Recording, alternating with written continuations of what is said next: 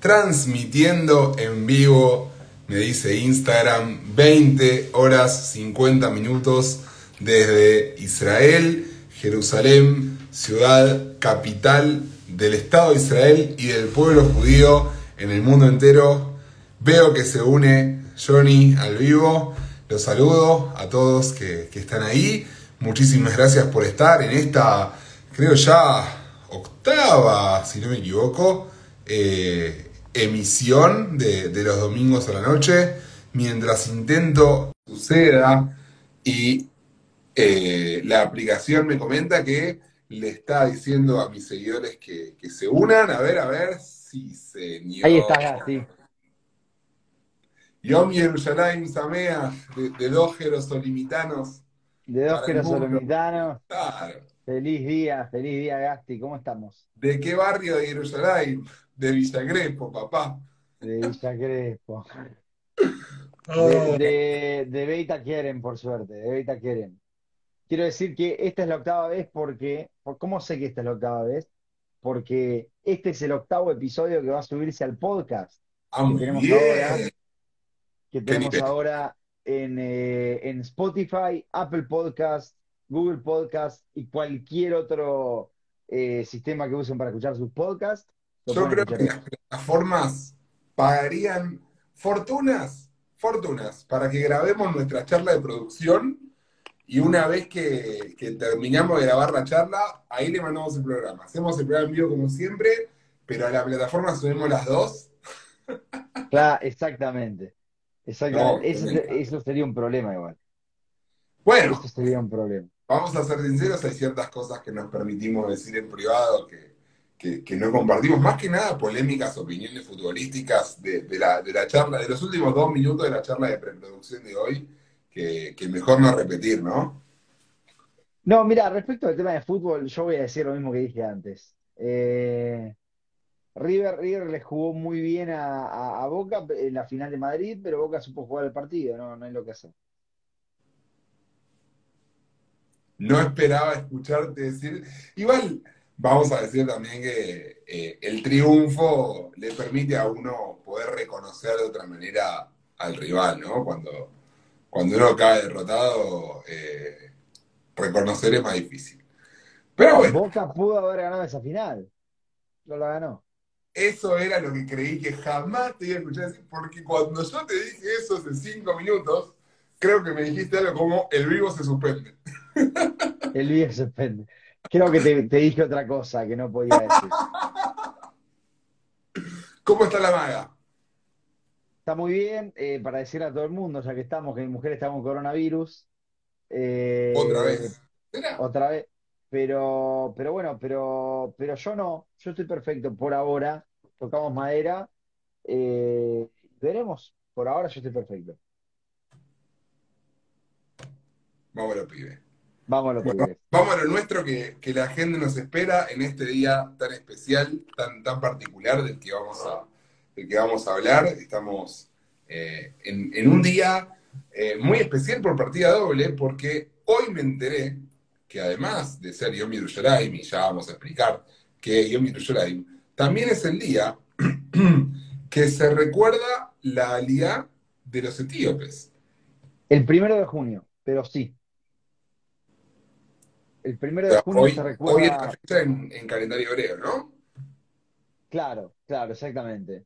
Y, el primero de junio se recuerda a, los caídos, a los caídos en su camino a Israel. Recordemos que la alía etíope, y es algo que hay que tener muy en cuenta, que no es muy, no es muy enseñada en Israel. La alía etíope es una alía que, es, eh, que, tuvo que pasar por, por cuestiones eh, muy, muy difíciles para poder llegar acá a todo nivel.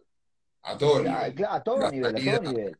La salida de Etiopía, la llegada a Israel, el, haber obtenido el reconocimiento de parte de, parte de, Obaya y Yosef. Eh, me, saludan mis, chicos del Majón. Bueno, gracias. Muchas gracias, Nico.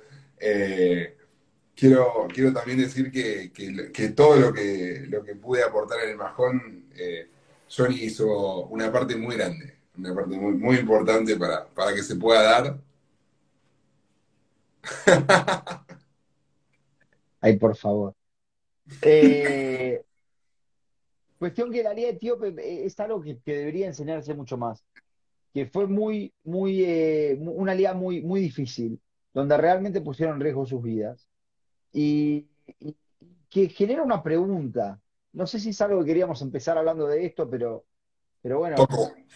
Salió en la ruleta. salió, eh, genera una pregunta que es, ¿cuál es el rol de Israel como país que recibe, que recibe Olin? Y me parece una pregunta muy importante que nos hagamos en varios sentidos. Primero nosotros, como Olin Hadashim, eh, y segundo, eh, más importante, como miembros de esta, de, de este, de este sistema, como parte de este sistema que, que- que es la LIA, este, vos ahora estás en el Majón, yo estuve trabajando también en el Majón, en la SOCNUT, y tenemos que preguntarnos en realidad qué es eso. Acá hay un problema muy grande, Gasti, No, a que es los que intereses de quien responde, ¿no?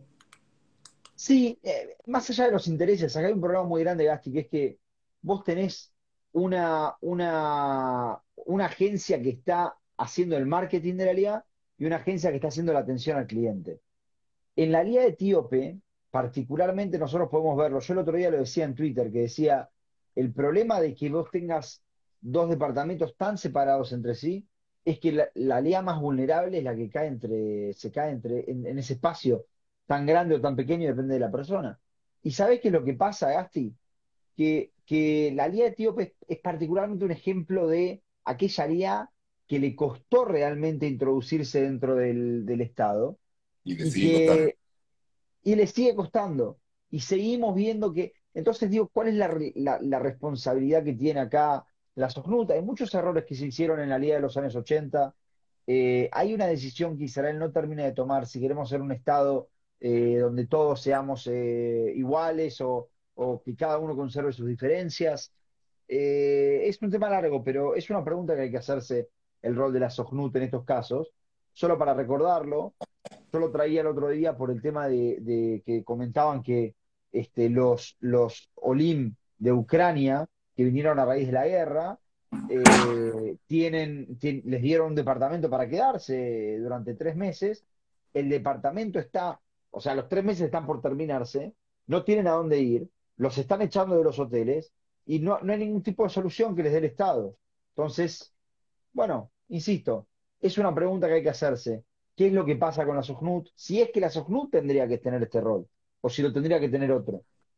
Mira, yo, yo tramité mi ciudadanía portuguesa y lo hice de punta a punta con eh, el Ministerio de Relaciones Exteriores y con Cancillería.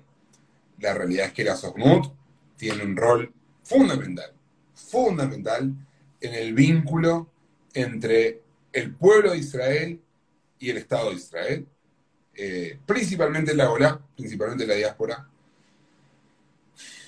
pero a veces la, duplicación o hasta, y hasta triplicación, cuadruplicación de funciones que se da, porque digo, cada ministerio tiene, tiene su, departamento de alianza y eso también te lleva a, eh, nada, a, a que muchas veces hayan cosas que se ocupa el otro, entonces no se ocupa nadie. Eh, muchas veces, lamentablemente, termina recayendo eh, en personas que están preparadas para eh, otra tarea, otra función más vinculada a la educación o más vinculada a, la transmisión de- del contenido sionista, terminan recayendo tareas burocráticas para las cuales, digo, más allá de su preparación, no es el objetivo. Eh, acá me dice, me dice mi amigo Cacho que privatizar es la respuesta.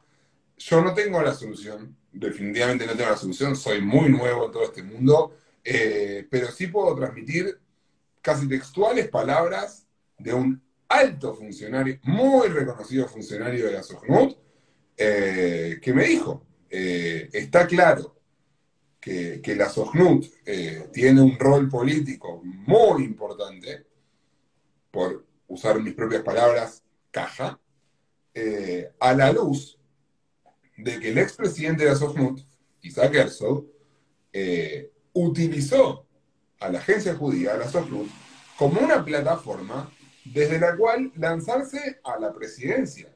Y lo logró. porque digo, si uno dice, ok, eh, utilizaste una, institución para saltar a otra, ok, eh, cuestionable o no, depende de la perspectiva de cada uno. El hecho de que lo haya logrado y que lo haya logrado eh, con la mayoría con la que lo logró, pues si mal no recuerdo, cuando votaron salió como algo así, 85-15, 90-15, derrotó Isaac Herzog. clarísimo representante de la, de la aristocracia así de este país, eh, nieto del rabino principal, hijo del presidente. Gasti, yo, Gasti, yo, te lo tomo.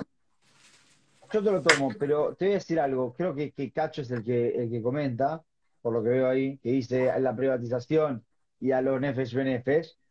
Eh, déjame que te diga una cosa. Para mí la privatización, eh, déjame que te diga que la privatización no es la respuesta, yo diría es la estatización, estatización, la estatización de la LIA.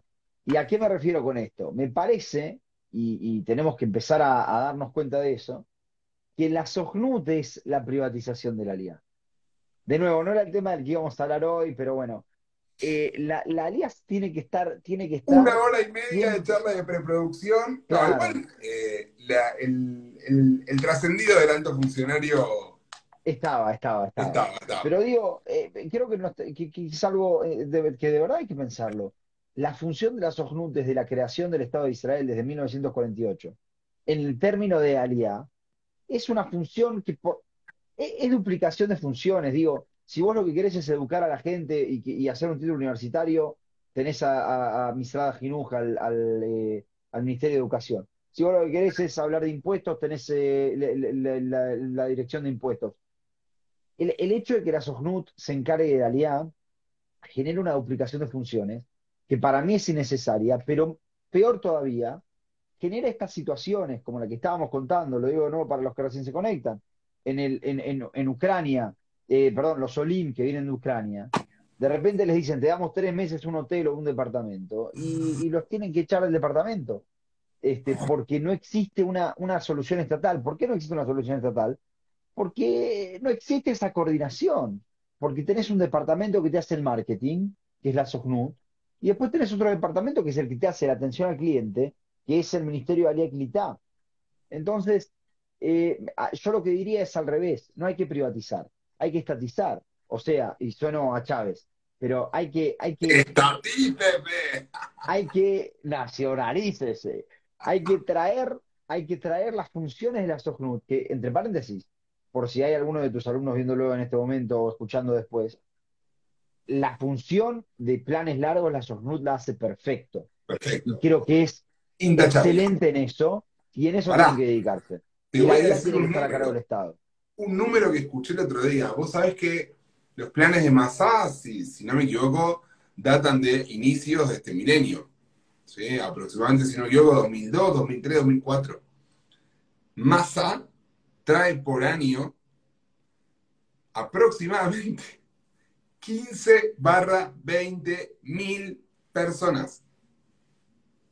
Entre 15 y 20 mil. No tengo el número de cuántos alumnos de Massa efectivamente terminamos haciendo aliá, como es tu caso, como es el mío y como es el caso de un montón de gente que yo conozco. Pero la realidad es que, digo, es, evidentemente muy tentador lo que, lo que Masá como empresa del Estado, en convenio con la SOGNUT, digo, porque, porque esto de la duplicación o multiplicación de funciones se nota ahí, ¿no? Eh, en recursos que, que se terminan yendo, porque Digo, es muy difícil desarmar eh, ciertas situaciones de, inequidad, vamos a decir, en la SOGNUT o, de, o de mal gasto de, fondos públicos, y no estoy acusando a nadie de corrupción, solamente de que puede pasar que se multipliquen funciones o que termine eh, alguien haciendo una cosa y otro haciendo otra y yendo en caminos contrarios o, en el mismo, eh, pero, pero innecesariamente. Y ¿no? Hay un tema que, cuesta desarmarlo principalmente porque de la SOGNUT vive mucha gente que activa en política. Los partidos políticos necesitan de la SOGNUT para de alguna manera poder eh, sumar a sus, a sus bases, ¿no? Bueno, eh, es verdad, es verdad. Eh, eh, tenés razón. Y, y- y creo que por eso digo, hay, hay algo lo que te decía esta persona, ¿no? No tenemos que, no tenemos que, subestimar lo que es la caja política. Bueno, la SOGNUT también es una caja política. De nuevo, no estoy diciendo que no sabe hacer su trabajo, digo que hace su trabajo y que lo hace muy bien, pero que tiene otra, otro sector de su trabajo que no, que no puede hacer. Digo, Gasti, empecemos con el, el resumen de la semana, si te parece, con las cuestiones que vieron pasando. Vamos, que vamos, Eh, estamos en 15 minutos entre que hablamos de fútbol y hablamos de, de, de, claro. de la y todavía no dijimos una Eh, palabra de Yerushalayim. Uh, quiero, quiero empezar con, el, con, con otra cosa. Quiero empezar con lo que pasó en la Universidad de Ben Gurión y de ahí eh, vayamos a, a, a. A ver, va- vamos a poner en contexto. El 15 de mayo fue el día de la Nakba. El día de la Nakba es el día en el cual se conmemora, dentro de lo que es eh, el pueblo palestino, conmemora uno de los, los- el día de la destrucción. ¿Qué es el día de la destrucción? Es uno de los días, eh, ¿cómo? la catástrofe, literal. La catástrofe. Es, es uno de los días más, eh, más desoladores y, y- y- y uno de los días más fuertes para la, para la identidad palestina, que básicamente es haber perdido eh, la, la- la guerra de lo que nosotros llamamos guerra de independencia. Entre paréntesis, hace poco le dije a alguien algo que me parece muy interesante, y es que generalmente uno no tiene la posibilidad de ver ese otro lado. Ahora vamos a discutirlo, pero generalmente uno no tiene la posibilidad de ver ese otro lado. Generalmente uno no sabe cómo se sienten los españoles después de que nosotros los rajamos de Argentina. Acá, como fue todo tan, eh, Tengo tan, tantas tan- cosas para decir respecto a No, está bien, digo, los rajamos y Argentina, pero bien, dejémoslo por... pero, pero digo, eh, eh, me parece muy interesante. En este Sí. caso, eh, se celebra la Nakba y producto de eso hubo eh, ce- celebraciones, conmemoraciones en diferentes puntos de- del país, entre ellos en las universidades. Quiero decir algo, no fue solamente en Ben Gurión, fue en todas las universidades, en muchas universidades, en la Universidad de Tel Aviv también. Entre paréntesis, muchos palestinos estudian en las universidades de Israel, por si no lo tenían eh, presente. Y Cosa eso importantísima a la hora de pensar en su integración social y en lo que yo siempre, yo siempre creo, la gran mayoría de la gente lo que más quiere es vivir bien, vivir tranquila, llegar a fin de mes, tener su familia, tener su, su- su casa, por ahí sus vacaciones, por ahí un auto. Y la gran mayoría de la gente con eso está. Eh, hay ciertas reivindicaciones políticas, ideológicas que, están dentro de, de, la, a ver, de la formación, de, de la ética, pero en la realidad la mayor parte de la gente la cuestión política no es el eje de su vida, como bueno, como si es el caso de Johnny y del mío, que, que acá estamos, ¿no? Eh, y, y seguramente también del de, muchos de ustedes que nos están escuchando del otro lado. Pero, pero obviamente, como, como también decíamos en Ramadán, son momentos muy especiales que, se viven. eh, y es real esto que planteas respecto a, la posibilidad de escuchar la otra narrativa. Y también te digo algo más. Yo creo que en muchos aspectos el BDS termina el, movimiento de boicot, desinversiones y sanciones contra productos eh, israelíes o di- Googleen lo que es el BDS y saquen sus propias conclusiones. Para mí es un, movimiento netamente antisemita, no por lo que dice, sino por otras cuestiones más vinculadas a lo que hace, a su financiamiento, a algunos de sus líderes, y búsquenlo, saquen sus propias conclusiones.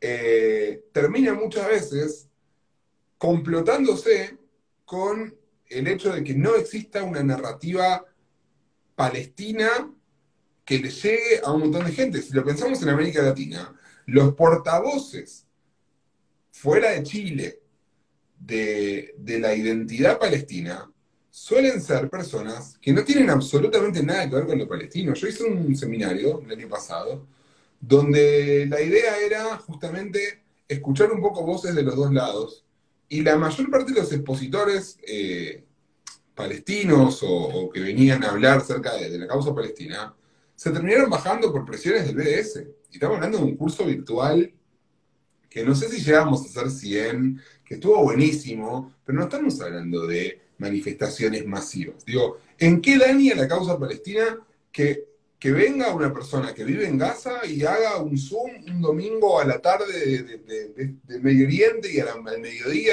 de, la Argentina y cuente cómo se vive en Gaza? Yo creo que todo lo contrario, más que dañarlo, lo que hace es justamente humanizar. Eh, lamentablemente hoy que en el medio de un, cruce en, Twitter, eh, donde vi acusaciones nefastas, pero nefastas, y, lo dije, eh, porque, porque, nada, a haber expresiones abiertamente racistas, o sea, cosas horrendas. Eh, les pido disculpas a, mi querido Alex, que, si no me está escuchando ahora, me va a estar escuchando, según me lo prometió, eh, vía Spotify. y digo, ¿cuál es ¿Cuál es la necesidad? ¿Cuál es la intención? Y bueno, justamente por ahí, a veces la, necesidad o la intención viene de negar la existencia del otro, pensar que el otro es, son millones de personas que lo único que quieren es la destrucción. Y yo creo que esas millones de personas lo único que quieren es vivir dentro de todo lo mejor que les sea posible. Y muchos de sus líderes muchas veces, como, como el otro día nos, nos comentaban que una cita textual de, de la vicealcaldesa de Jerusalén, eh, muchas veces los líderes de determinadas poblaciones necesitan que su gente siga siendo pobre y siga viviendo de ellos y lo siga necesitando. Y es terrible. Es terrible. Yo creo que no es, yo creo que no es eh, un, no es un tema de, nada más de, una, crítica al liderazgo. Digo, ¿desde qué punto, desde qué eh, escalón nos paramos nosotros? Por eso quiero, quiero contar bien a ver, en, el Día de la NACUA se arma una, conmemoración en la Universidad de Ben Gurión. A raíz de esta conmemoración en, la cual se flamean banderas palestinas, se arma un lío tremendo a nivel político en Israel, donde el, gobernador de Beersheba, que es la ciudad donde está la universidad, dice, fue una vergüenza que flameen banderas palestinas, donde este, Yaya Bitón, que es la ministra de Educación, dice, no se pueden permitir estos llamados a violencia contra judíos, y a Víctor Lieberman, a Víctor Lieberman mostrando su putinismo, mostrando cómo este, la, cultura soviética lo tiene completamente captado, dice, vamos a revisar, vamos a revisar el presupuesto de la Universidad de Ben Gurión para el año que viene. Déjame que te diga, primero, no puedes revisar el presupuesto de una universidad porque están diciendo algo que a vos no te gusta. Punto uno. Punto dos, me parece que hay algo que Israel tiene que entender. Y de nuevo, creo que si nosotros tenemos que hacer este espacio de una forma seria, tenemos que hacerla, yo siempre te lo digo por teléfono, por WhatsApp, te digo, yo no me pongo, no, no, no me mido con la vara de otros. Y, y acá voy a decir lo mismo. Yo, mi crítica es qué es lo que Israel tiene que hacer. No voy a decir qué es lo que los palestinos tienen que hacer. Yo no, no soy quien para decirlo. Pero sí creo que a raíz de esto, porque hay algo que no dije, a raíz de esto se propone una ley, la propone el Likud, de la cual ahora vamos a hablar la parte la cara política que esto tiene, pero propone el Likud una ley en la cual se, piensa que se tiene que prohibir eh, el flameo de banderas de estados enemigos en instituciones eh, estatales, incluidas las universidades. Tengo una pregunta, una, pregunta de, de hebreo y quizás un detalle muy técnico. ¿Dice estados enemigos? Sí, sí, sí. Dice, dice estados y organizaciones enemigas. Ah, ok. están considerados enemigos. O sea, obviamente tampoco podrías flamear la bandera de Hamas o etcétera.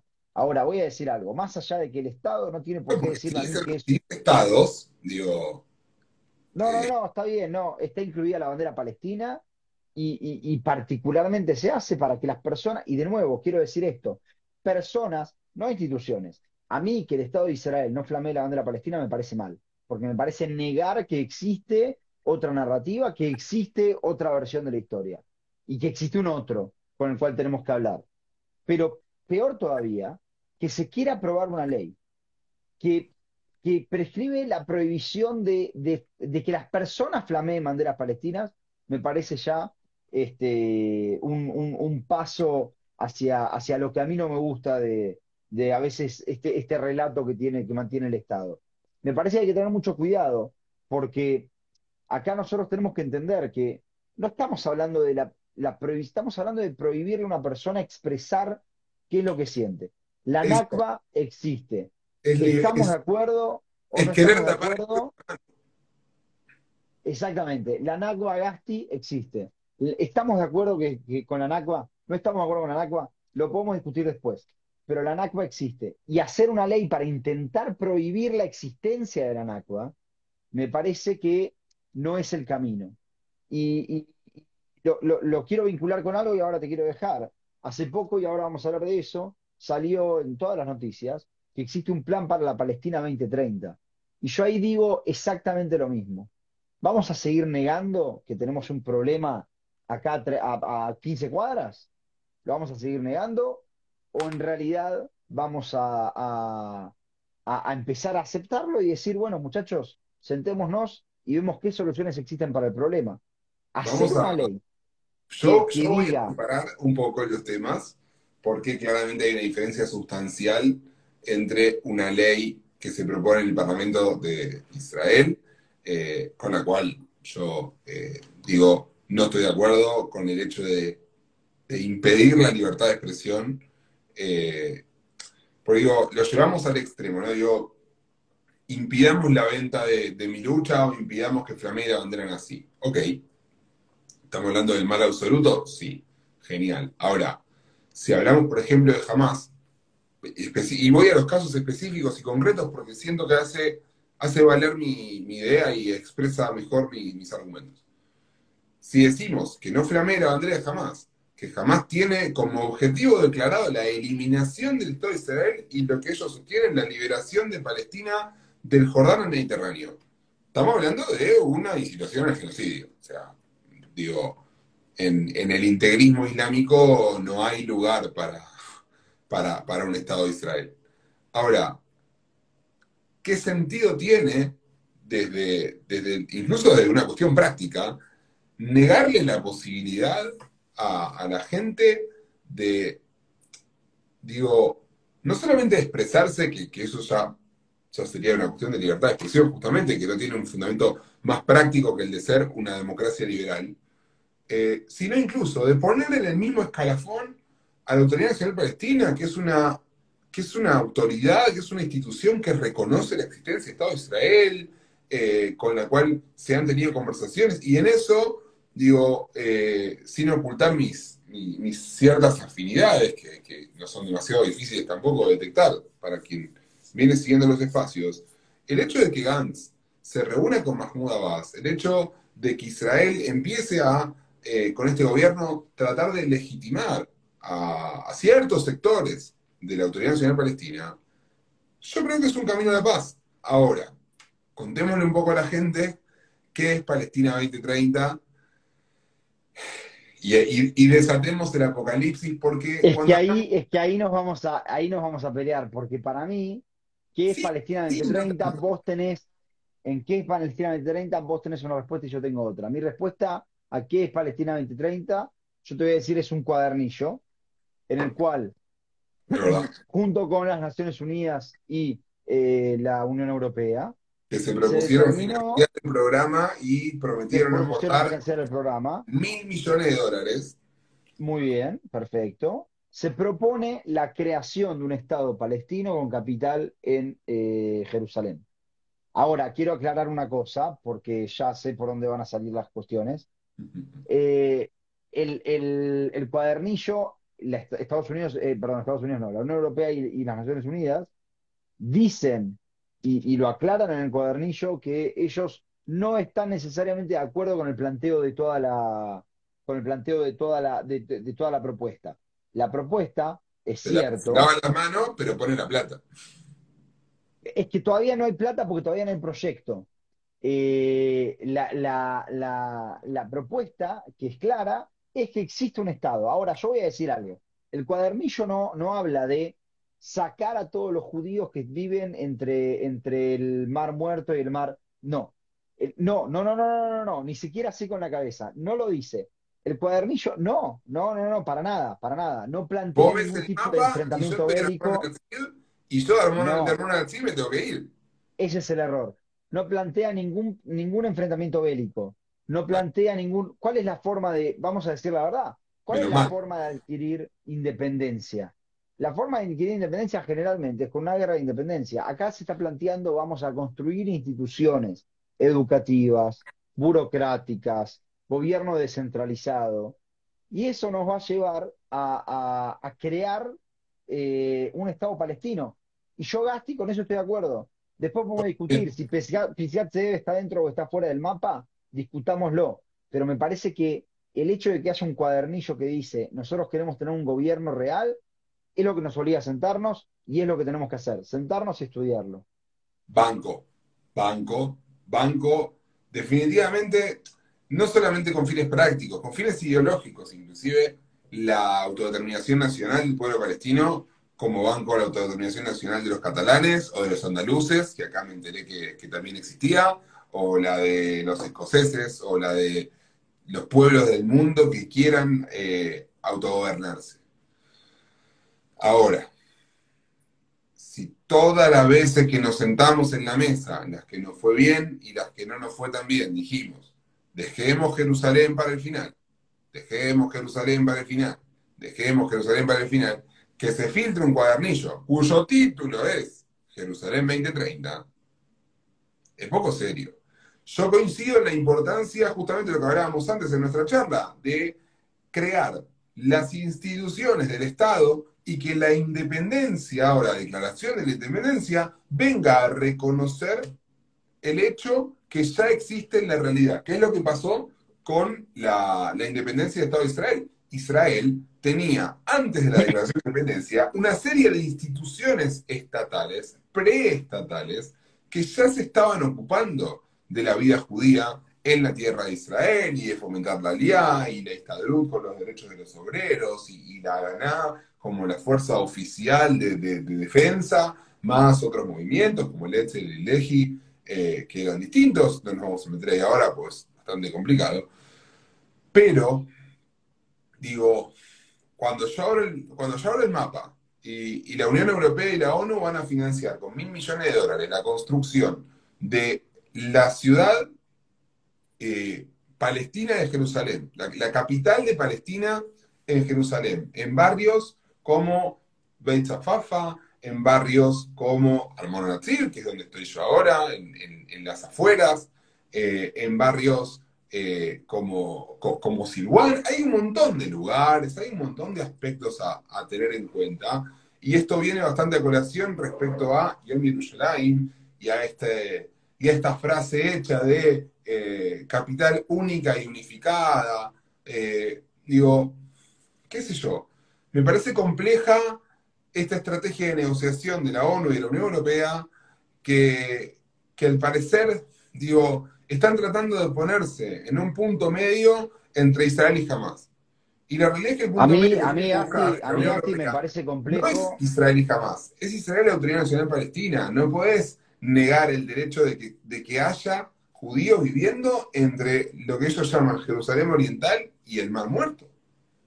A mí, Gasti, me parece complejo hablar de que de, de, la, creación o la solución al problema palestino sin que Israel se haya sentado en la mesa. En los últimos 15, 20 años, ¿cuántas veces fueron las reales que decidimos sentarnos para tratar de solucionar el problema? El, tema está en que estamos ignorándolo con muchísima frecuencia. Después de 2009 se complicó. Eh, estamos ignorando, estamos ignorando el tratamiento de un problema que también nos toca a nosotros. Hoy, la única forma en la que es posible una solución al problema de, al, problema de la seguridad que, tenemos acá, que es el problema israelí-palestino si quieren, la única forma en la que es posible es a través de la creación de un Estado palestino. Yo lo que digo es, sentémonos y discutamos qué va a pasar con Pisgat Estoy de acuerdo. Yo creo que cuando la Unión Europea y, las Naciones Unidas dicen esto no representa todas nuestras visiones, que es lo que decía yo que dicen al final del cuadernillo, no están tratando de salvarse el culo, lo que están tratando de hacer es decir, muchachos, hay que sentarse y hablar, pero la idea de que existe un Estado es bastante buena. Acá eh, F, F. Olk dice, eh, está bien permitir un Estado en la Constitución diga que quiere destruirte, y ahí está la cuestión que, por lo menos yo planteo. En el momento en el que vienen con un cuadernillo en el cual plantean instituciones educativas, gobierno descentralizado, eh, em, eh, diferentes cuestiones que, que, que hablan para el desarrollo, como occidentalmente entendemos la palabra desarrollo, a mí me parece que no vienen a hablar de la destrucción. Y ahí es donde yo digo, estamos obligados a sentarnos a hablar. Cuando la, cuando la única alternativa es la destrucción, ahí sí, estamos en guerra y es un problema. Pero si ya viene con un proyecto, me parece que ya hay, sombrero. no hay, no hay intención. me pongo el sombrero que no me cabe, que no es mío, pero salgo a ser el abogado del diablo, como hemos sido varias veces en estos espacios, y te digo, eh, ¿qué te garantiza que, que esa eh, Jerusalén del Este, ciudad capital del Estado palestino y, y- y etcétera, no se vaya a convertir en lo que hoy es la Franja de Gaza, que es una lanzadera de misiles que amenaza a millones de civiles israelíes todos los días. Bueno, ahí es donde yo te respondería, e- es, es una buena pregunta y es donde yo te respondería muy simple. La situación que tenés hoy tampoco te lo garantiza. La situación que tenés hoy no te garantiza una paz, no te garantiza que no haya atentados, no te garantiza nada. Un, un nuevo Estado te lo garantiza, te, te- te podría llegar a garantizar que vos tengas otro tipo de colchón, que, que hayan otro tipo de, de obligaciones que tenga el Estado, por las cuales ya no pueda financiar grupos terroristas. Hay algo que hay que tener en cuenta, que es muy importante. Eh, y, esto, eh, capaz que nos vamos un poco, pero me parece importante decirlo. El Estado palestino en sí es muy diferente si se crea a través del apoyo de la Unión Europea y las Naciones Unidas y si se crea por la fuerza a través de eh, los Estados árabes. ¿Por qué lo digo? Si por la fuerza hubieran ganado la guerra de independencia, y supongamos que existiera acá un Estado palestino entonces, ese Estado estaría alineado con todo ese, ese bloque de, regional que en realidad está eh, financiado por el petróleo y por, por esas cuestiones. Una vez que estás pegado a la Unión Europea, hay que reconocer una cosa, muchachos. En todo el territorio de Medio Oriente, vos tirás una cuchara en el piso, sale petróleo. En Israel, pones una cuchara en el piso, sale una vasija hace 4 mil millones de años que vale dos mangos y encima tenés que pagar para restaurarla y ponerla en un museo. Con inscripciones. Entonces, claro, claro, exactamente. Y te dicen, no, porque esto te muestra que la moneda del año 1000, eh, eso es lo único que tenemos acá. Entonces, el Estado palestino tiene que pensar de qué va a vivir, porque no es un, un terreno muy simple para vivir, para, para crear un sustento. Y más Ahí todavía, digo, se obligan a la retirada de los capitales y las empresas israelíes. pero ahí es donde, eh, justamente a los capitales de las empresas israelíes voy.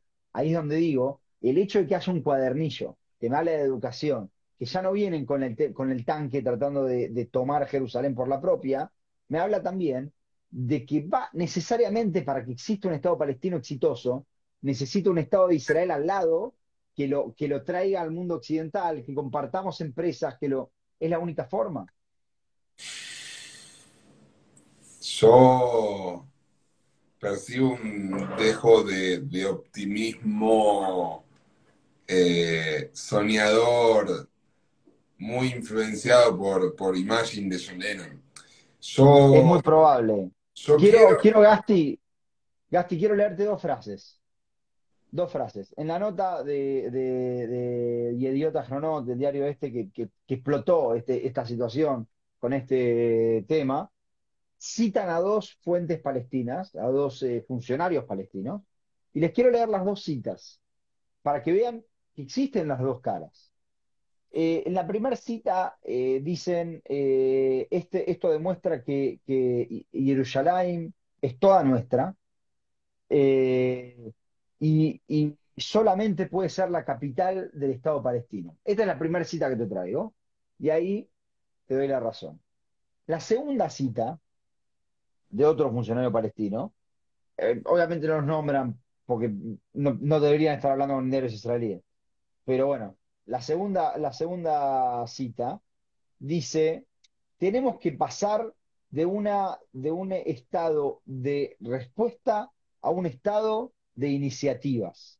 Nosotros tenemos que crear en el terreno los hechos y eh, reforzar eh, nuestras estructuras para todos, para todos, escuchen bien, para todos los habitantes de Jerusalén. El segundo funcionario, te voy a decir, no, no, no, no, te trae la idea de Jerusalén es solamente nuestra. El primero, tenés razón, pero en el segundo, pareciera ser que es, con esto se tiene que venir sí o sí una, una cooperación. Mira, hay una situación en la realidad, y, y hablando de Yom Yerushalayim y de Palestina 2030 y de los números que vos me, manifestabas antes, es muy escaso el porcentaje de, de árabes que viven en Jerusalén, que son ciudadanos de Israel. Eh, solamente se aprueban un 30 y poco por ciento de, las solicitudes de gente de, de, árabes que quieren acceder a la ciudadanía israelí. Son muchos los que viven bajo el régimen de la residencia permanente, que inclusive se les revoca si, si después de cinco años, de, o sea, si dejan de residir en la ciudad por más de cinco años. Eh, es complejo. La buena noticia de todo esto, que, que, me la comenta este, este mismo prestigioso funcionario de la SOFMUT en la charla que tuvimos hoy, es que si el día de mañana llegamos a un acuerdo, ojalá pronto en nuestros días, no haría falta revocar la ciudadanía israelí a nadie. O sea, miremos el vaso medio lleno. No digamos que es una buena noticia y no digamos que viven bien, porque bueno, dale, vamos arriba. Eh, pero, pero sí veamos que si el día de mañana existe un Estado palestino y Jerusalén Este, o los habitantes de Jerusalén Este, y le cambiamos el nombre y le ponemos, no sé, eh, el mirador de la montaña, para no ofender susceptibilidades, eh, no tienen que perder un derecho de ciudadanía israelí. Porque yo a veces pienso, ¿no sería una solución quizás eh, reconocer el derecho de ciudadanía y, anexar en los hechos la ciudad completa? Eh, en, de vuelta, en términos no del derecho internacional, donde sería complejo, sino en términos de, de, la vida práctica. Porque si esa gente pudiera tener un pasaporte, pues digo, también hay otra solución práctica, y es que el mundo árabe los deje de usar como una herramienta de presión, como los usó y los sigue usando buena parte del mundo árabe, y les empiece a, a tender una mano de ayuda y no una mano de, incentivo a la violencia. Porque lamentablemente muchas veces lo que viene de algunos otros lugares, no de todos, obviamente, de algunos otros lugares, es más incentivo al conflicto, a la violencia, esta cuestión de que el refugiado palestino sea un refugiado con un estatus especial. ¿De dónde viene? ¿De dónde viene? Hoy en día hay aproximadamente 5 millones de refugiados palestinos, cuando se estima que los que salieron de acá entre 46 y 48 fueron 750 mil. Porque el refugiado palestino tiene el derecho de cederle la condición de refugiado a su descendencia. Lo cual va en contra del derecho refugiado. ¿Cómo, cómo? Va en, contra del derecho, va en contra del derecho internacional. El refugiado que se escapó de Ucrania y que se fue de Ucrania a vivir a Argentina, digamos, eh, hace su vida en Argentina, tiene sus descendientes en Argentina, su, su hijo es argentino, eh, y si bien obviamente va a tener un montón de derechos respecto a ser ucraniano y, y todo lo que quieras, no es más refugiado. Está bien, pero de nuevo, Gasti, me parece que, como te digo siempre, yo personalmente no me mido con la vara de otros. Lo que hacen los árabes con los palestinos. Pero es la vara no, del no, no, no, me parece que no es. Creo que el tema es qué es lo que hace Israel, qué es lo que nosotros estamos dispuestos a hacer para, para, para poder llegar a una solución de un problema que también es nuestro. Eh... Yo creo que la pena medir, no medir las varas, sino analizar la situación, porque me, me suena pobre quedarnos solamente en Israel, porque las situaciones son, son multicausales eh, como, como argumenta cierto gobierno sudamericano respecto a la inflación. Eh, yo estoy de acuerdo, yo estoy de acuerdo que son multicausales, pero digo, parece que el, el, problema que yo tengo es que generalmente cuando hacemos esto, lo que vemos es lo malo del otro lado y lo bueno del nuestro. lo voy a traer a otro ejemplo, ya que estamos en, en Yom Yerushalayim. Hoy se hizo la Marcha de las Banderas. La Marcha de las Banderas es una marcha que se hace por la, por la ciudad de Jerusalén, la ciudad vieja, hasta el, hasta, hasta el cóctel. Eh, yo hoy escuchaba a, a Itamar Ben-Gvir que en, a- en contra de, Pará, de todos pará, los... separemos. La gran mayoría de la gente que fue a la marcha de las banderas fue a festejar, a compartir un momento. Muchos chicos, no hablo por mí, yo no estuve, he estado trabajando, pero se ven las imágenes, eh, gente alegre, celebrando y festejando eh, en, en la puerta de Mamila. Mamila es la puerta de Iafo y la puerta de Iafo es Israel en los mapas de quien sea, ¿sí? Hay una pequeña, muy pequeña y muy marginal creciente, creciente, pero muy marginal parte de la sociedad israelí que más allá de disfrutar el, el éxito propio, eh, busca regodearse de la derrota ajena. Eh, un poco como, de acuerdo. como los hinchas del fútbol, ¿no? Yo no Eh, estoy de acuerdo, festejan, que no festejan que ganaron, sino que festejan que el otro perdió. Yo no estoy de acuerdo, Gasti. y que incitan a, a la violencia, porque, a ver, claramente ir a, ir a manifestarse a, a ciertos puntos de, de- de la ciudad, como la puerta de Damasco, Yar Shem, es incitar a la violencia. Ahora, también quiero pensar en algo, volviendo al tema de Ben Gurión. ¿Por qué flamear una bandera palestina en Ben Gurión? No es incitar a la violencia, y flamear una bandera de Israel, saquemos la puerta de Damasco. Saquemos la puerta de Damasco, pero ¿por qué flamear una, una bandera de Israel, la puerta de Iafo, eh, es a la violencia? ¿Qué, qué pasa? Ahí ¿Dónde te voy a responder. Te voy a responder. Por una razón muy simple. Cuando flamearon la bandera en, el, en el- la Universidad de Ben Gurión, no dijeron eh, Shuafat va a arder en fuego. Los que entraron por la puerta de Damasco, bueno, los que entraron por la puerta de Damasco, estaban cantando que Shuafat va a arder en fuego. Cuando uno pone, este, cuando uno ve las, las, diferentes eh, marchas, escucha cómo se canta este, muerte a los árabes de otro lado. Yo personalmente creo, y me hago cargo de esto, creo que es muy importante festejar la fecha de- de- de- de la recuperación de Jerusalén. Insisto con lo que yo siempre digo, no, no me parece que sea una unificación, creo que es una recuperación de Jerusalén, pero me parece que la idea de la marcha de las banderas es eh, una idea provocadora que está generada por círculos, más que nada gente de Yeshivot y círculos que no, no están tratando de promocionar eh, la paz y decir, bueno, ahora podemos rezar en paz. si no descubrimos es cuando decimos que es una marcha propiciada por sectores de la derecha nacionalista, de la derecha religiosa, pero no, no me parece que haya que, que- que callarse siempre en función de no provocar. Porque, digo, hay ciertas cosas que estoy de acuerdo que, que no, que no están bien hacer, pero que para el caso no cantemos el Aticua porque es una provocación. Cambiemos el himno. Bueno, pero eso es un símbolo, un símbolo nacional. Lo que sí voy a decir, lo que sí voy a decir es que me parece muy importante recalcar que la policía esta vez sí cumplió con, con- con su función y que aprendió de la lección. Aplausos para la policía cometieron, y ya, muy, aprendieron, muchachos, bien. que no, que no que, cayeron esta vez, menos mal. todos los errores que se cometieron en el, en el funeral de la periodista, esta vez por lo menos no los cometieron y vimos enfrentamientos a la mañana muy pequeños, pero no vimos eh, ningún herido ni, ni, ni, ni escala- ni escalada. Y en esto quiero decirlo, jamás había dicho que iban a tirar, iban a tirar cohetes y subíamos al monte del templo. Jamás no está interesado en escalada, esto lo venimos diciendo en este espacio hace ya eh, meses. Desde que empezamos decimos que jamás en este momento no está interesado en ningún tipo de escalada. Y la prueba de ello es que el año pasado, cuando, cuando empezó la operación Shomer Homot, justamente lo que pasó fue que jamás dijo a las 6 de la tarde vamos a tener misiles.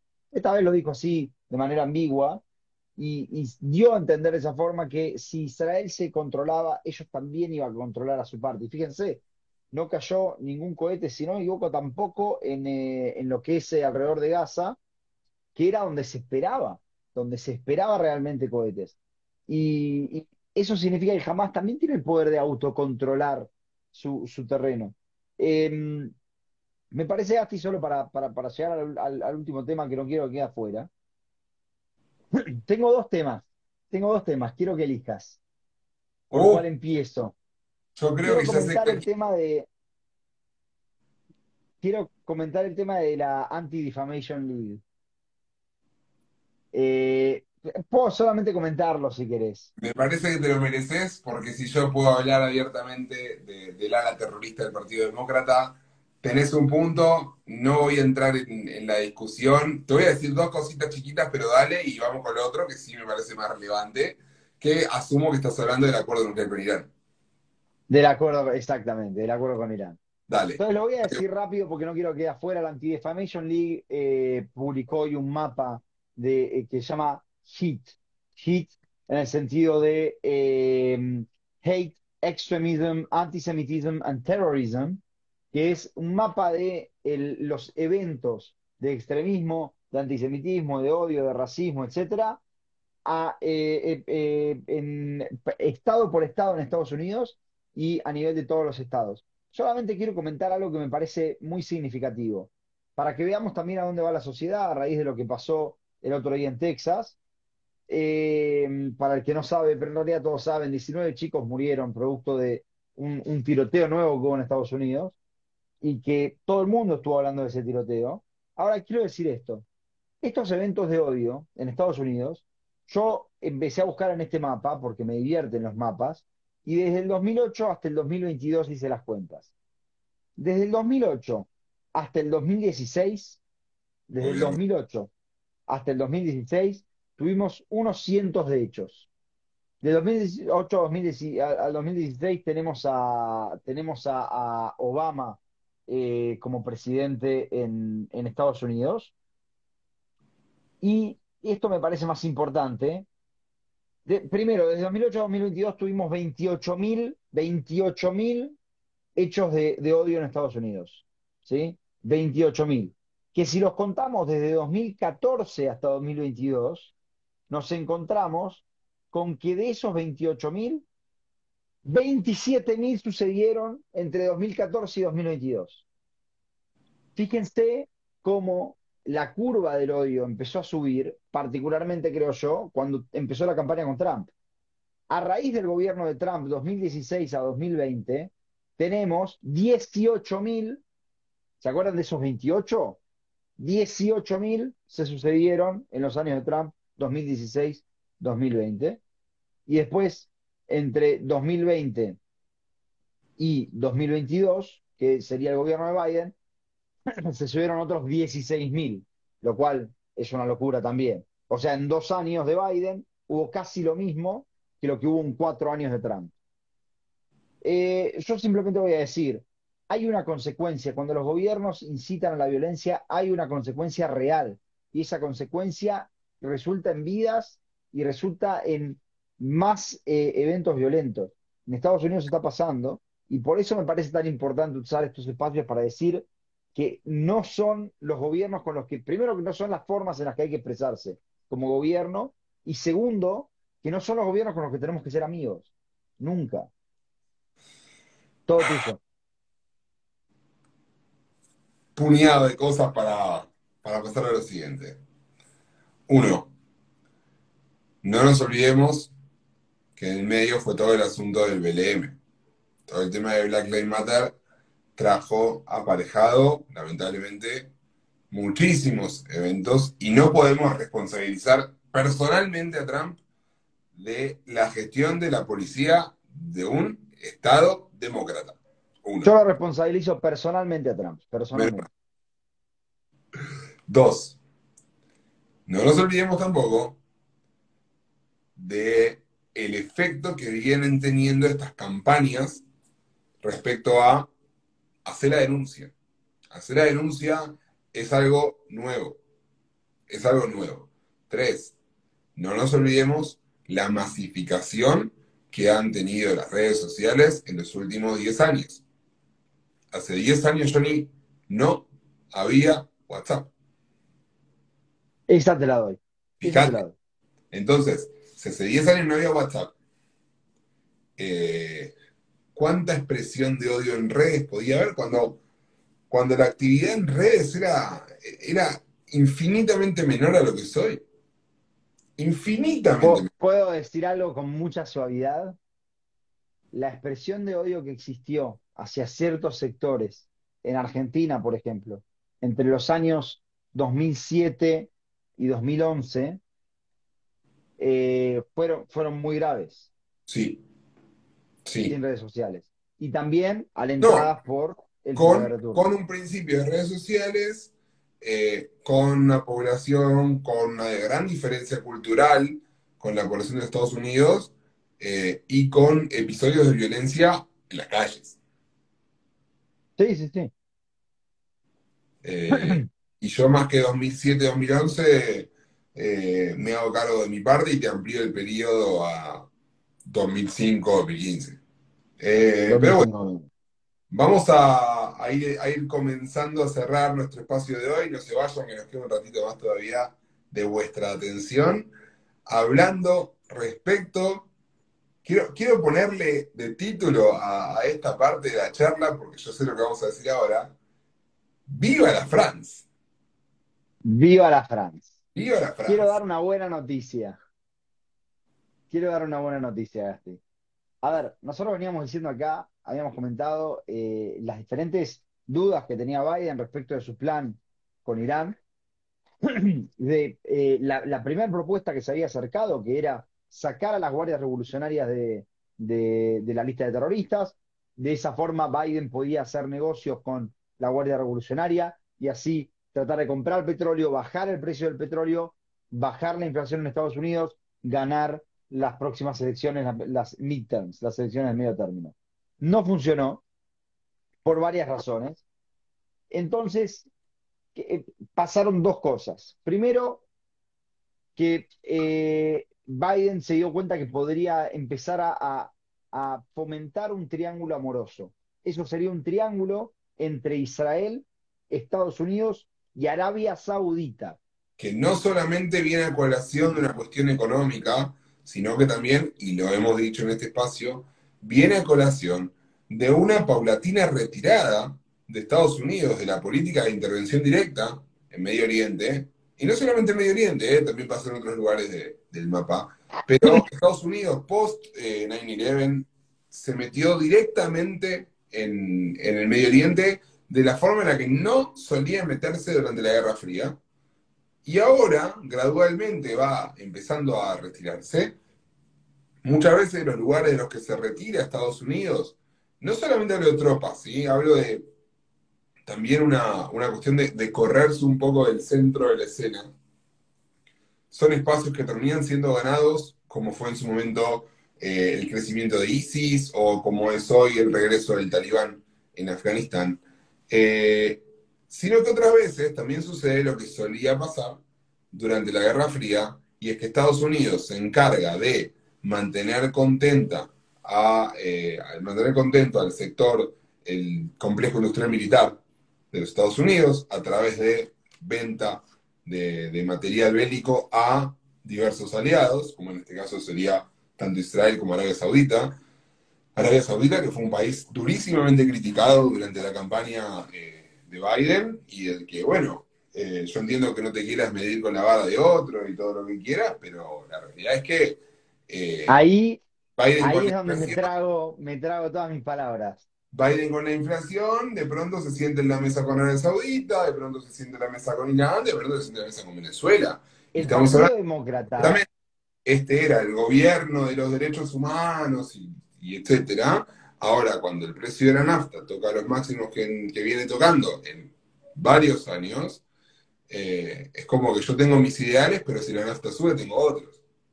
bueno, el Partido Demócrata, como vos conoce- eh, la- la- la- lo concebiste, el ala terrorista del Partido Demócrata, llega al poder en el medio de No, no, no, no. no. eh, una...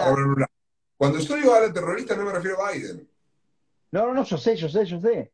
Yo No digo, hablando de cuando llega al Ocasio-Cortez, poder de ala Cory Bush, sí, sí, de personas que votaron en contra del presupuesto de su propio partido con el objetivo de que no se financie la cúpula de hierro.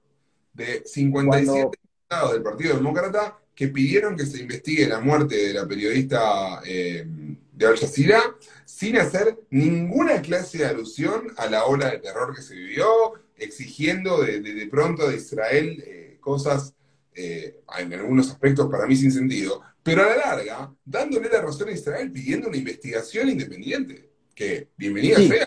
Ojalá recordemos lo que dijo esa investigación. independiente eh, la Autoridad Nacional Palestina entregue la bala que, que, mató a la periodista, se sepa efectivamente quién fue y el responsable pague las consecuencias. Porque si pasó, que desgraciadamente, digámoslo, puede haber pasado, como puede no haber pasado, puede haber sido Israel o pueden haber sido los palestinos, eh, o, la, la, chica de la... Ay, sí, la chica islámica palestina. Eh, quiero saber quién fue. Quiero saber quién fue y quiero que el responsable pague por lo que hizo. Yo no sé si querés saber que Israel fue el que, el que mató prefiero, a la periodista. Honestamente, prefiero saberlo porque siento que, que parte del, del, del, del, etos del Estado de Israel es saber que no es un país perfecto, es un país y como país comete errores y, pagar por esos errores y que, y que Azaria haya estado preso por haber matado a un tipo que estaba desarmado en el piso. Eh, digo, ojalá no lo hubiera hecho, pero el hecho de que vaya preso, para mí habla bien yo estoy de acuerdo, Gasti, pero, pero no, es lo que, no es lo que Israel quiere comunicar hoy en día en la creación de departamentos de Azara que estuvo haciendo últimamente, cuando intenta básicamente hacer el, el mismo Pallywood, creo que le llamaban de los palestinos, eh, estamos tratando de hacerlo de nuestro lado. Dejamos No, igual que, que termine con... montar, montar muertos donde no los hay, hacer pasar por muerto a una persona que está viva. eh, eso, eso es Hollywood. Después la batalla de, de- de las relaciones públicas eh, es una batalla que, Bueno, que, que, que espero que, menos mal que, que de a poco la vamos dando, porque la veníamos dando por perdida escandalosamente. No, no, la, no la estábamos dando, claro, no la estábamos dando. la la realidad es que afecta, Por afecta eso mucho la también diáspora. algo, Al algo israelí puede importante, al israelí puede importarle poco porque vive acá. Pero la batalla de las relaciones públicas para la diáspora es fundamental. algo Fundamental. importante de lo que pasó hoy, justamente, es que la policía estaba transmitiendo casi en vivo los enfrentamientos que hubo a la mañana, lo cual no daba lugar a que exista ningún tipo de, de- de video raro dando vueltas porque, porque, porque fuimos transparentes, vamos a decirlo, ¿no? Lo que tiene que pasar todos los días. Fuimos transparentes, entonces eh, no se puede dar lugar. Ahora, quiero volver a Arabia. Saudita. Quiero, quiero volver a Arabia Saudita, lo que estábamos diciendo eh, justamente yo decía, ellos llegaron al poder diciendo derechos humanos, que yo, con una queja muy grande contra MBS, contra Mohammed bin Salman, respecto de eh, el asesinato del periodista. Y, y Del de periodista repente Biden, asesinado dentro de la embajada de Arabia Saudita en Turquía y eh, posteriormente mutilado y llevado en valija descuartizado. Y se lo perdonamos porque, ¿por qué? Porque justamente ahora este, el, el objetivo es bajar los precios de la energía, aumentando la producción de los barriles de petróleo este, en todos los estados del Golfo y Arabia Saudita. Ahora, ¿qué es lo que pasó? Biden se da cuenta que esto es una oportunidad. Le dice, a cambio de eso, vos normalizás las relaciones con Israel, le dice a Arabia Saudita. Ahí le da un, un vueltito a Israel. ¿Y qué es lo que le entrega a él a Arabia Saudita? Le dice, y acá vamos a armar un sistema de seguridad colectiva de el, eh, en la región. ¿Qué Lo es el sistema de seguridad colectiva? la paulatina retirada de los Estados Unidos de la región a cambio de unos acuerdos de Abraham que de nombre llevan la cuestión económica, de bandera llevan la cuestión económica, pero que esconden un trasfondo mucho más importante la cuestión económica, que es la cuestión de armar un bloque defensivo de todos los países a los cuales les preocupa la posibilidad de un Irán nuclear. Fíjate cómo Biden, en modo Andrés Calamaro, dice, eh, es un tipo muy malo y se portó muy mal, pero lo perdonamos porque somos lo más bajo de la alta sociedad. Textual. Eh, en canción, contexto, es textual. En ese contexto, Gasti, es que el, bueno, Irán había pedido demasiado, había, había tratado de pegar un salto más, más largo del que puede dar cuando le dijo a, Estados Unidos, sacanos de la lista de terroristas y ahí podemos firmar el acuerdo. Y en ese contexto, Gran Bretaña y Francia declaran, fuente de Gran Bretaña y Francia declaran, esto lo leí hoy en, en eh, Euronews, un sitio muy interesante, declaran que es imposible postular un acuerdo con Irán, escuchá estas palabras, Gasti, ¿eh? sin resolver, ser un acuerdo sobre los problemas regionales. ¿Qué dicen? No es posible firmar solamente el tema nuclear, porque Irán también, y hay que responder a esto, sigue lanzando ataques contra Arabia Saudita, sigue financiando a Hezbollah, sigue financiando la operación de Hamas. O sea, pareciera ser, y mirá, Estoy al borde yo del te hago una pregunta. Pareciera Yo ser una pregunta. de Francia soy yo. Te hago una pregunta, Gasti. ¿Yo critico al gobierno Quiero- o, le doy, le doy flores al gobierno? No, no. Decime, al gobierno de Israel. Vamos con las dos. Pero vamos a decir algo. Eh, qué, qué loco, ¿no? Lo. A ver, yo no estoy en contra de que haya un acuerdo nuclear con Irán. A mí me parece que lo mejor que, que le puede pasar al mundo es que, o una de las muy buenas cosas que puede pasar al mundo, es que haya un cambio de régimen en Irán.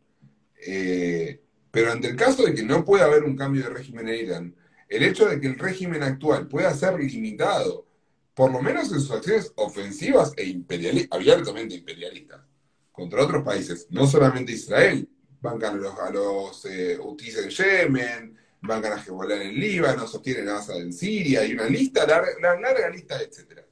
Eh, yo prefiero un buen acuerdo, pero entre un mal acuerdo, que a Irán le dé legitimidad y la bomba, eh, o un no acuerdo, que no le dé eh, legitimidad y que le permita de alguna manera a este nuevo bloque, a esta nueva alianza defensiva, ocuparse en el terreno, que es un poco lo que viene a pasar, porque cada vez que se habla del acuerdo, o de la posibilidad del acuerdo, eh, Estados Unidos escucha a Israel decir, miren que el acuerdo a mí no me compromete. O sea, yo creo que en Estados Unidos de Trump, Trump es uno de los pocos presidentes norteamericanos que se retiró de la Casa Blanca sin haber iniciado ninguna guerra, digámoslo. Chao, chao, chao, chao.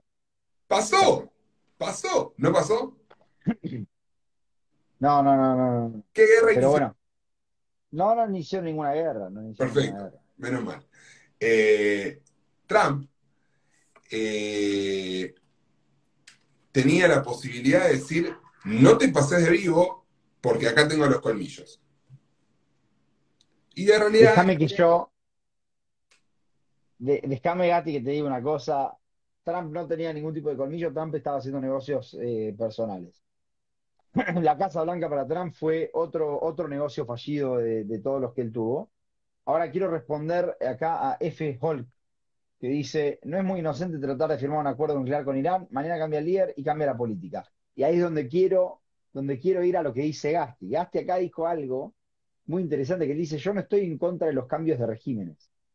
Y No, quiero que veamos cómo todo se conecta, quiero que veamos cómo todo se conecta con, con todo, cómo la realidad a veces tiende a ser caprichosa. En realidad, tenemos a Estados Unidos proponiendo un triángulo amoroso entre Arabia Saudita, Israel eh, eh, y Estados Unidos. Como dije antes, le dicen a Israel normalizar las relaciones con, con, Israel, le dicen a Arabia Saudita, eso le da un punto a Israel, le dicen a Arabia Saudita, te damos una eh, organización de seguridad colectiva contra Irán. ¿Por qué lo hace Estados Unidos? ¿Y por qué Fran- Francia y Gran Bretaña eh, dicen lo que dicen? Porque ven que el acuerdo probablemente no se vaya a firmar, porque no hace una solución a todos los problemas que Gasti traía. Y ahí es donde dice, donde viene la pregunta de, de F. Holt, que dice entonces, no es muy inocente tratar de firmar un acuerdo, y acá viene la respuesta mía. Yo nunca eh, le tiro flores a este gobierno, que me parece un gobierno de improvisados.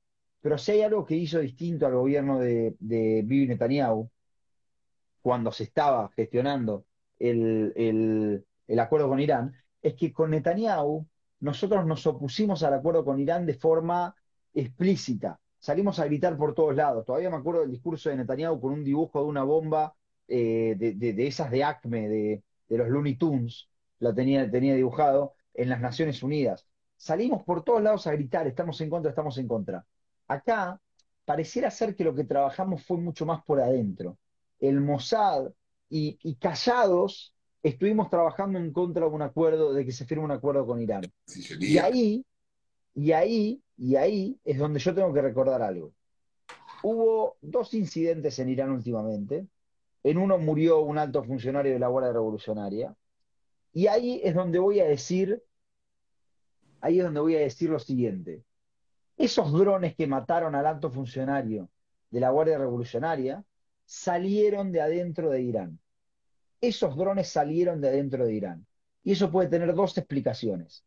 Uno, que tenemos agentes del Mossad que son activos en Irán, lo cual es altamente probable, pero dos, no nos olvidemos de analizar esto en clave de lo que está pasando en Irán en los últimos meses, donde hay una revuelta social producto de una inestabilidad económica que ya no se aguanta más, donde hay una media que se está revelando. La salida de, Trump del acuerdo nuclear de 2015, que le permitía al gobierno iraní contar con centenas de miles de millones de dólares que los tipos usaban para comprar paz y financiar terrorismo.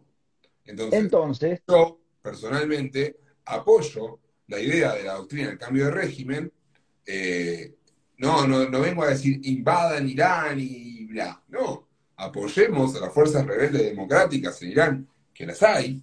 Démosle fuerza, démosle sostén internacional, eh, reconozcámoslas, no reconozcamos a un, gobierno imperialista y terrorista, como es el gobierno iraní, no nos sentemos en una mesa de negociaciones en la cual los tipos te van a mentir, porque te van a mentir todo lo que puedan, porque cumplieron el acuerdo en incontables oportunidades.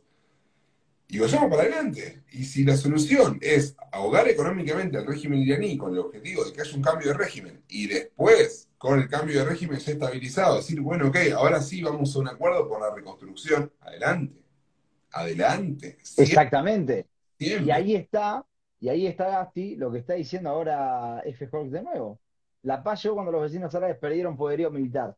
Entonces ahí es donde yo planteo, ¿qué es lo que pasa si en realidad la caída del acuerdo con Irán, las expresiones de Francia y Gran Bretaña, el triángulo amoroso, el Mossad, las explosiones que vinieron desde adentro de Irán, los ataques que vinieron en Irán desde adentro de Irán, todo esto está, y, las, y las eh, manifestaciones sociales que están siendo fuertemente reprimidas, si todo esto está conectado a través de una misma idea, que es la del cambio de régimen.